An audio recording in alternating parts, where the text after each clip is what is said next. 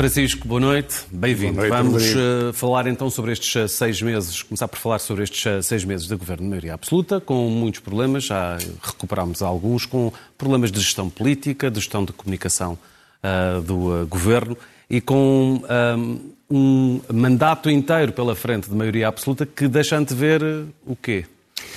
Bem, adivinhação é sempre difícil neste contexto, mas estes seis meses são muito claros nos sinais que dão a respeito do governo, eh, mostrando até alguma inflexão nos últimos, nas últimas semanas, que se traduziu nesta recusa de, da presença de alguns ministros. A Ministra da Defesa, porque tem aquela dificuldade dos documentos da NATO que apareceram à venda. O Ministro da Saúde, porque não quer expor-se agora nem a explicar o que vai ser a nova gestão do Serviço Nacional de Saúde, muito menos a discutir o que pode acontecer com o fecho de maternidades ou de serviços de maternidade. Portanto, tudo o que seja difícil é protegido por uma barreira que a maioria absoluta faz em relação ao Parlamento juntando-se à volta disto uma sucessão muito rápida de casos problemáticos ou de sinais de maioria absoluta. Ehm, os ex-autarcas santistas do Partido Socialista já tinham sido envolvidos em algumas investigações judiciárias, agora aquela eh, busca na presidência do Conselho de Ministros, que, é, que tinha que ver com o secretário-geral da presidência, está relacionado com esse processo. Este caso da Ministra da Coesão Territorial torna-se uma espécie de telenovela portuguesa da pior forma que poderíamos imaginar. Eh, o marido tem alguns, teve acesso a alguns fundos, dir-se que uma empresa procurar acesso a fundos é normal, ela aparecer de repente para isso já cria preocupação. Uma associação, aparece tudo vistos gold, condenação por corrupção, um empresário chinês, neste contexto de vistos gold, tudo o que poderia pensar-se que poderia aparecer numa telenovela de má eh, qualidade, aqui está em cima da mesa. E nesse contexto, estes seis meses ficam um tempo pesado. No entanto, ao ver hoje o Expresso, a interpretação da sondagem, o Expresso e da SIC, eu tenho alguma dúvida sobre se se pode tirar as conclusões que apareceram, que são escritas na, pelos uh, analistas da sondagem. Por duas razões. Primeiro, o Partido Socialista cai. Cai bastante. Mas 37% ainda é uma diferença muito substancial em relação ao PSD. Problemático seria se houvesse eleições agora, porque com esses resultados de como eles estão, o Partido Socialista perderia a maioria absoluta e teria, seria obrigado ao, ao, ao, cenário pavoroso para António Costa, que era voltar a falar com os partidos de esquerda, com o qual ele entrou em guerra, visto que PSD e Chega já teriam mais votos que o PS. E, portanto, para governar, precisaria outra vez desse recurso, depois de já o ter destruído. Mas isso não vai acontecer. E, portanto, há uma folga dos governantes e esta margem eles até poderão interpretar que caíram pouco em relação ao desgaste que já ocorreu. Mas há um segundo, uma segunda razão para o governo festejar. É que a sua estratégia de promoção do Chega está a resultar e o Chega subir um bocadinho que seja, bloqueando o PSD e tornando implausível uma governação do PSD como alternativa, é um enorme capital político para o Partido Socialista e é isto que o Partido Socialista quer. Se no final desta maioria absoluta hum, a percepção popular seja tão desgastada que crie uma nova maioria da direita e da extrema-direita, já está a acontecer na Europa, bom, António Costa já cá não está e terá olhado e olhará para trás e dizer isto foi um sucesso.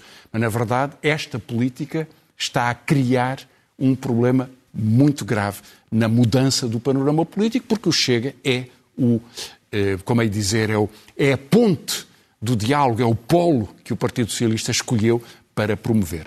Portanto, muitos problemas nestes seis meses, muita dificuldade de gestão, estratégias, eh, eh, digamos, cínicas neste contexto e o resultado económico e social, bom, já falaremos sobre isso, mas num país com muito rapidamente muito mais dificuldades. Antes de irmos a, esses, a essas consequências e falarmos, por exemplo, sobre uh, pensões, porque valia a pena também falarmos, pedi-lhe só um comentário rápido a este comentário que hoje ficamos a saber, do artigo da opinião do ex-presidente Cavaco sim, Silva. Sim, sim, mas justamente vem exatamente a propósito, porque o, o artigo de Cavaco Silva hum, é um protesto por reformas que ele não enuncia, há uma espécie de mito em Portugal, que é, é, são precisas reformas de gente que muito repete a frase sem nunca dizer o que é que quer, porque há reformas de um tipo, há reformas de outro, enfim, tudo isso é uma, é uma torna-se um, um, discurso vazio, uma espécie de cântico de claque de futebol, eh, e Cavaco Silva não adianta nada introduz um elemento político surpreendente, que é a valorização de Pedro Nuno Santos, que imediatamente lhe agradeceu, como lhe havia de agradecer, pois claro, porque aparece, é apresentado por Cavaco Silva como vencedor, ou seja, Cavaco Silva diz aos seus leitores, para mim o perigo é Pedro Nuno Santos, Sim, não sei se ele está a ver bem, a ver bem as coisas, eh, e depois o artigo, eh, que tem esta, esta leitura de pressão sobre o Primeiro-Ministro, tem sobretudo um vazio porque não trata de nenhuma das questões sociais importantes. E há uma que é difícil que Cavaco Silva não tivesse que tratar. Na verdade, porque se pode presumir que ele, como outros eh, líderes de direita, estão de acordo com o governo, que é as pensões. Ou seja, a redução do valor real das pensões, já falaremos de salários, mas é um problema. O Primeiro-Ministro, aliás, no debate de ontem no, no, no Parlamento, deixou muito claro. O que ele não veio dizer foi como é que fará do ponto de vista legal? Porque, repare, no dia 1 de janeiro, o aumento das pensões, que não vai cumprir a lei, vai ser aplicado pelo Governo. Portanto, o Governo, no orçamento ou como for, tem que mudar já a fórmula de cálculo. Não é para 2024. Ele tem que mudar agora, até 31 de dezembro, para entrar em vigor no dia 1 de janeiro. Tem que ser, naturalmente, promulgado pelo Presidente da República. Mas tem que ser agora. O Governo vai ter que abrir o jogo sobre o que quer fazer na forma de redução das pensões reais. Agora, há aqui um problema, o silêncio de Cavaco Silva ou a apresentação do governo, que eu acho que é doloroso. É aquela brincadeira com, talvez desde os sumérios nunca se viu, desde os sumérios inventaram a escrita, nunca houve um aumento tão grande das pensões. A mim, eh, Rodrigo, dá-me dó, dá-me dó, tenho pena do meu país, em que há um primeiro-ministro que acha que as pessoas são tão tolas que lhes pode dizer que lhes vai dar muitos euros, que é um grande aumento, tendo a certeza absoluta que esse dinheiro vale menos. E, portanto, que os pensionistas vão perder. E que ele está a fazer, aliás, esta operação porque quer que eles percam, porque acha que a sustentabilidade e as contas públicas melhoram se os pensionistas perderem. E afirmar-se isto com, este, com esta vontade para, para o setor mais pobre da população, que são os idosos, eu acho que é de uma gravidade imensa. E, portanto, as pensões, cá estamos. Redução das pensões em termos reais, por uma forma que vamos ter que saber agora e não esperar por depois. Salários. Houve proposta na concertação social e haverá para, com percentagem concreta para a função pública, supostamente na próxima segunda-feira. Supostamente na próxima segunda-feira, o Primeiro-Ministro deu a entender que não seriam os tais 2%, serão 2,2%, serão 2,5%, nem sei se assim chegará.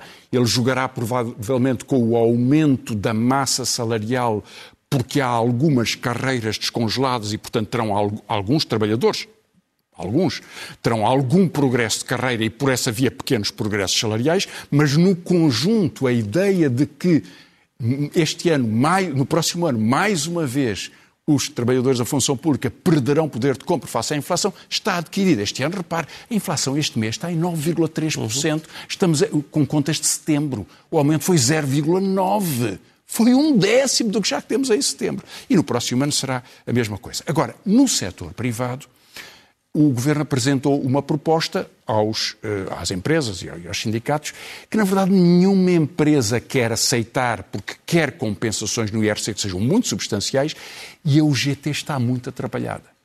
Porque a ideia de aumentar 4,8% por ano durante, durante os próximos quatro anos, no próximo ano a previsão da inflação é 5,5%. Portanto, é a certeza de baixar. Nos outros não sabemos. O governo diz já, quer uma inflação de 2%. Está bem. Eh, mas eu também quero que o meu clube seja campeão todos os anos. E não basta querer, é preciso que as coisas aconteçam, que haja uma estrutura. Por outro lado, eh, mais uma vez o governo joga com a ilusão da inflação. Porque uma coisa é aumentar 4,8% por ano quando a inflação é muito baixa, outra coisa é quando ela é 10% um ano, 5% no outro, e logo veremos.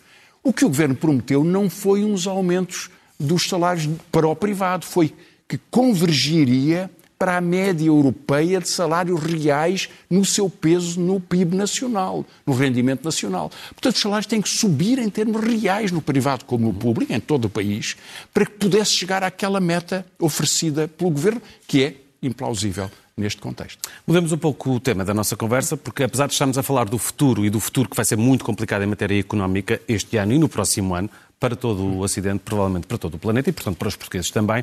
Há uh, novidades uh, hoje resultantes do que se passa na, na Ucrânia com a anexação das quatro um, uh, regiões da Ucrânia pela Rússia e com declarações de Vladimir Putin que vão para além da própria guerra. Absolutamente. Ah, estamos a, a, começar a viver um, um confronto e uma guerra de, de civilizações. Bom, nunca há guerras de civilizações, mas há guerras de todo o tipo que são destrutivas de culturas, isso é verdade. Já agora, só um brevíssimo parênteses, Rodrigo, vai-me permitir para fazer uma referência às mobilizações das mulheres no Irão e à gigantesca mobilização democrática eh, que está a abalar os pilares de um regime de integralismo religioso e, portanto, de tutela e totalitarismo eh, político-religioso, como já parece ser modelo noutros países. Aliás, o discurso de Putin, curiosamente, ao lado dos responsáveis da Igreja Ortodoxa, a Igreja de Estado, também tem uma primeira parte, antes da parte estratégica, e lá vamos com, com, mais tempo, uma primeira parte que importa referir, porque me espanta sempre que possa haver pessoas de esquerda, certamente muito bem intencionadas, que olhem para Putin dando-lhe umas cores que ele não tem. Porque ele começa com um discurso que poderia ser o discurso de Bolsonaro, de Ventura ou de qualquer outro, sobre quem tenha comparado, a família... com Meloni, com, com Meloni. Meloni. Bom, Meloni é. talvez seja mais cuidadosa até. Mas sim, mas em, algum, em alguns, alguns aspectos sim. Ideologia de género ideologia de género, a família patriarcal, a estrutura de base da sociedade, a religião, a grande Rússia, enfim, tudo isto é, é Putin como ele é. Mas é a parte ideológica. Depois há a parte geoestratégica. E aqui há duas novidades, creio eu. Bom, a primeira eh, tem um ponto de interrogação que são as, os quatro ataques eh, às, às, ao, ao, ao Nord Stream. Uhum. Ehm, que tem um mistério nisto. Na verdade, não se sabe quem é o responsável. Tanto os Estados Putin Unidos. sabe-se. Putin agora. Uh, disse hoje, certo. contrariou aquilo que Peskov disse há dois dias, certo. que é preciso desenvolver uma uh, investigação Exatamente. Bom, mas repare, Aparentemente Putin já chegou a conclusão. Nas primeiras horas desse, desse, de saber que houve, que houve as explosões, os Estados Unidos foram muito cuidadosos, houve países europeus que acusaram a Rússia, os Estados Unidos foram muito cuidadosos, eh, não excluíram, mas não fizeram nenhuma acusação, e a Rússia foi muito cuidadosa também, não fez nenhuma acusação. Portanto, agora, mais a Rússia está a fazer esta acusação, foram os anglo-saxónicos, o que pode querer dizer que são os ingleses ou os americanos, os norte-americanos, poderiam ser os ingleses, que têm, enfim, grande presença militar e de serviços de inteligência. O governo sueco diz hoje que só, o que aconteceu só poderia ter feito, sido feito provavelmente por um Estado. Isso não há dúvida nenhuma. Não, isso não tenho nenhuma dúvida. É uma operação de altíssima complexidade, de grande perícia militar, de grande conhecimento com navios ou com submarinos, que possam ter submarinos, porventura, que fizeram isso. Mas não sabemos quem. Isto tem grandes consequências, porque, não porque viesse gás russo para a Europa, é evidente que isso ia ser cortado, porque os russos cortariam em retaliação e porque a União Europeia caminha também para este bloqueio completo e, portanto, este muro está-se a construir e teremos uma guerra de posições permanentes separando as, as, duas, as duas partes da Europa, eh, mas porque eh, a possibilidade de haver intervenções militarizadas desta dimensão pode acirrar extraordinariamente o conflito e tornar-se um elemento de provocação e de destruição.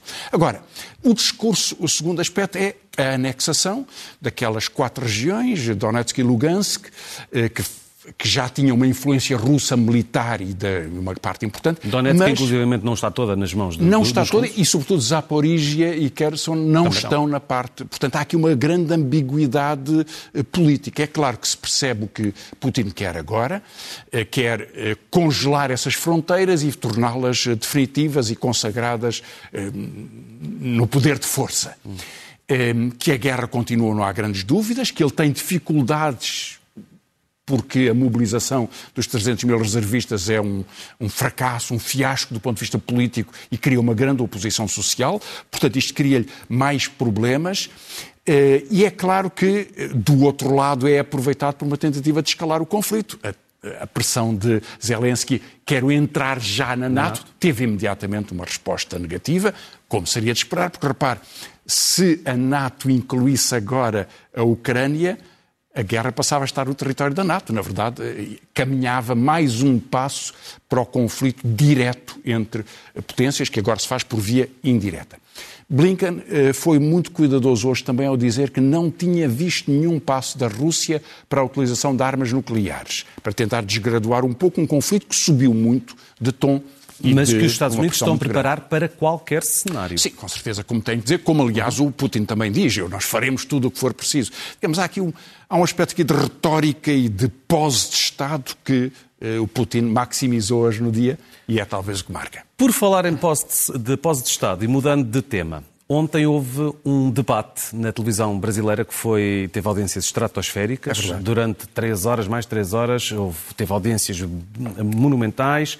O, o, Brasil parou para ver aquele debate que teve, mais uma vez, uh, um presidente da República Federativa do Brasil a ter a pose de Estado que se espera do Bem, Presidente. Mas, eh, Rodrigo, como já, nós já vimos noutros países, vimos isso em Portugal, agora com a dimensão do Brasil e com a característica de poder que Bolsonaro tem depois deste mandato, um debate com Bolsonaro é um, um facto democrático inabitável e, portanto, é de enorme dificuldade.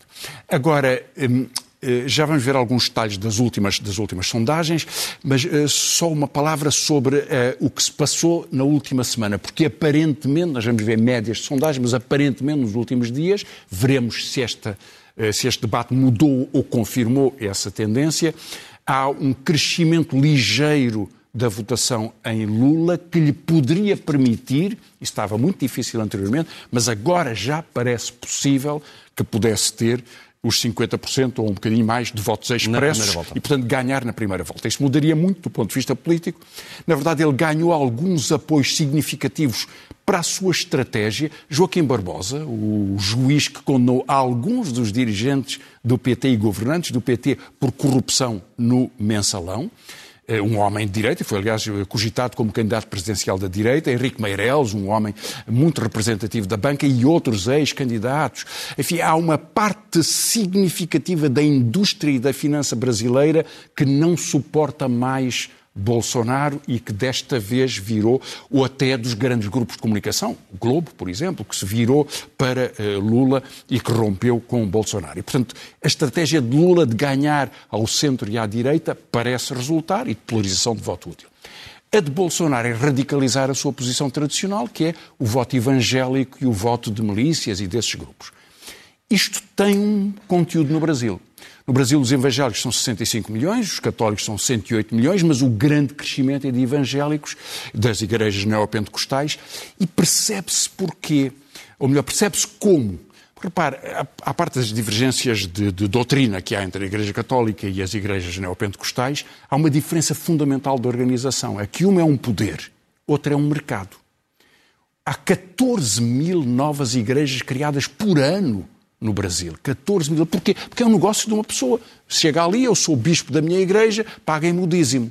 E, portanto, é um negócio que enriquece muita gente no Brasil. Mas cria também depois estas vinculações políticas, eh, incluindo ao crime organizado e de muitas formas. E que tem reflexo nas uh, sondagens. Vamos olhar para elas uh, e para estas Uh, começando pela média das Sim. últimas sondagens, e fazendo referência então agora mais a esta possibilidade de Lula uh, na, no domingo claro. conseguir ganhar já a primeira volta. Exatamente. Isto é uma média, como diz ontem uma sondagem uhum. da, da data Folha, Folha São Paulo, já dava 50%, mas numa média semana 48% para 34%, com uma ligeira subida de Lula, portanto ele poderia ganhar.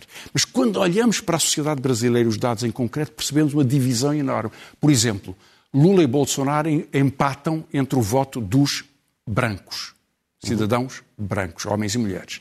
Entre os negros, que são 54% da população do Brasil, Lula tem quase o triplo das intenções de voto. Portanto, é o povo mais pobre. Mas depois vamos ver alguns dados mais também nesse, nesse sentido, no, no, no gráfico seguinte, que nos mostra que noutros. Bom, a diferença também é muito significativa em termos de género. A diferença entre Bolsonaro e Lula Bolsonaro tem entre os, perdão, Lula tem entre os homens mais 11%, mas entre as mulheres mais 25%. Porventura, muito mais suscetíveis ao discurso de ódio e de violência que Bolsonaro tem encenado. E misógino. E vamos ver ainda um, um, outro gráfico que nos mostra a diferença por faixas de rendimento. O salário mínimo do Brasil é 230 euros, portanto, até dois salários mínimos 460. Lula tem três, duas vezes e meia o que tem Bolsonaro, 51% para 19%.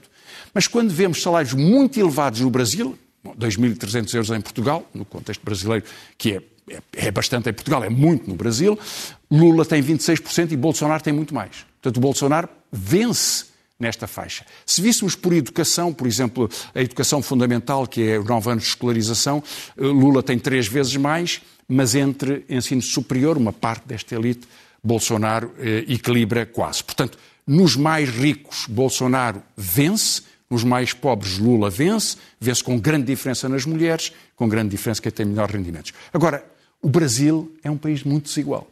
Portanto, há uma grande faixa, que é o último gráfico que vamos ver. Isto é parte dos 1% mais ricos, no Brasil, portanto, 2 milhões e tal de pessoas. 1% mais ricos, no México tem 28% do PIB nacional, mas repare, no Brasil tem 26%. Estamos a falar de 1% da população, tem 26%. O mundo inteiro é 18%, também muito desigual, mas nada que se compare com o Brasil ou com a América Latina. Vamos ou com a Rússia já agora. E com, e com a Rússia. No, no, domingo vamos eh, falar sobre isso. O nosso tempo já está eh, mesmo, mesmo no final. Francisco, vamos ter que ser quase telegráficos para falar sobre o último dos temas, a disputa da questão da água entre Portugal e Espanha e a decisão desta semana que se ficou a saber em relação ao Rio Douro. Sim, é só uma chamada de atenção. Há cinco rios internacionais, que, não é o Tejo Douro, o Guadiana, o Minho e o, e o Lima, que dependem, portanto, de, eh, de fontes que vêm de Espanha e que são geridos em conjunto como, como, como, tinha que ser.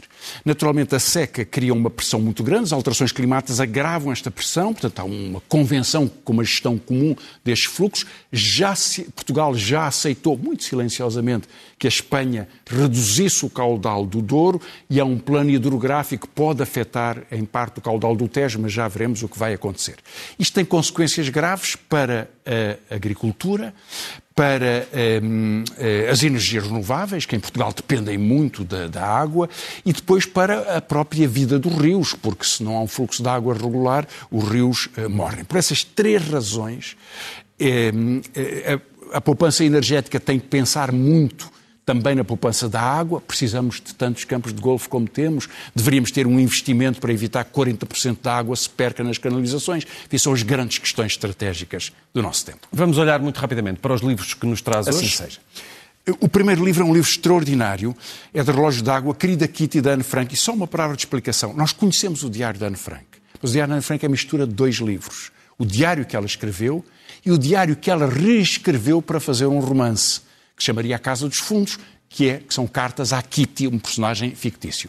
Os dois textos foram misturados e agora aparece na Relógio d'Água a separação daquilo que Anne Frank queria que fosse o seu romance, que nunca acabou porque morreu, Querida Kitty, um trabalho extraordinário. Gonçalo M. Tavares, O Diabo, nas suas mitologias. Mário Cláudio, um romance sobre uma viagem de portugueses no século XVII, apoteose dos mártires. Depois, eh, Mário Lúcio, na, na Don Quixote, Mário Lúcio Souza, A Última Lua de um Grande Homem, é a história da vida de Amílcar Cabral, portanto vai ser lembrado brevemente no aniversário da sua morte. E depois dois, eh, dois livros mais raros, João Almeida e Souza, escreve Memórias da Vila da Irmânia. A Irmânia seria o nome de uma região de Mortágua, no centro do país, as primeiras décadas do século XX, grande tradição republicana, uma monografia muito interessante. E nas edições esgotadas, Miguel Alves, psicólogo, trabalhou em prisões, Chove nas Grades, um estudo sobre prisões em Portugal.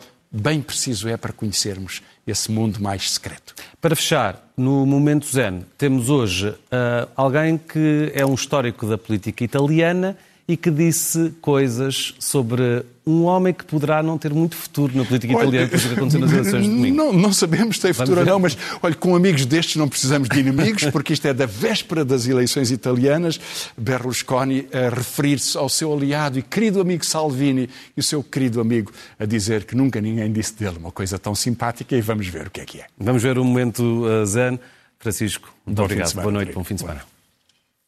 Stretto un'amicizia con, con Matteo abbiamo lavorato a bisogno di essere anche lui ha bisogno di essere un ho superato le offese da anni quindi ho, ho, ho chiamato Silvio e gli ho detto ti voglio bene. Mi ha detto sono stato frainteso, pensavo all'opposizione, non, non l'ho neanche sen- sentita, non mi interessa, guarda, è la cosa più gentile che mi è stata rivolta negli ultimi mesi. Eh.